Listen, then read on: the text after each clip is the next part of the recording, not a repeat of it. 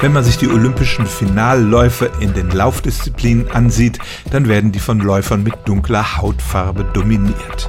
Und deshalb wird oft gesagt, ja, das steckt in den Genen, schwarze Menschen können schneller laufen als weiße.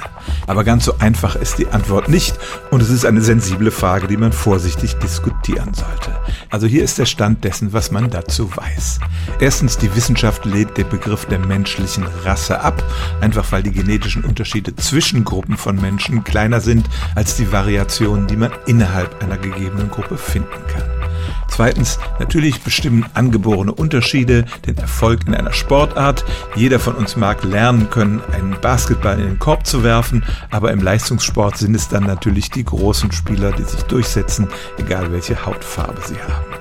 Drittens, die Hautfarbe hat herzlich wenig mit diesen genetischen Vorteilen zu tun. Es geht eher darum, aus welcher Weltgegend die Sportlerinnen und Sportler stammen.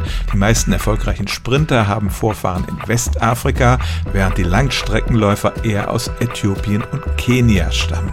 Und viertens gibt es natürlich eine starke Umweltkomponente. Das kann man zum Beispiel an den ostafrikanischen Läufern sehen. Früher hatten die gar keinen Zugang zu den internationalen Sportereignissen, bis der Äthiopier Abebe Bikila 1960 barfuß den Marathon gewann. Seitdem ist das Laufen in diesen Ländern sehr populär und eine der wenigen Aktivitäten, mit denen man dort der Armut entkommen kann.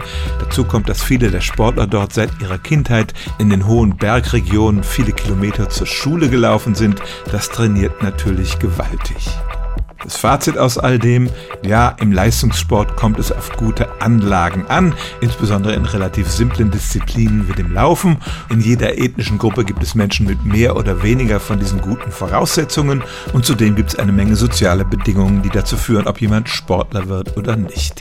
Unter all diesen Einschränkungen kann man sagen, dass Menschen aus manchen Weltgegenden bessere Voraussetzungen für eine bestimmte Sportart haben als andere.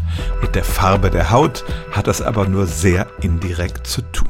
Stellen auch Sie Ihre alltäglichste Frage unter stimmtz.radio1.de.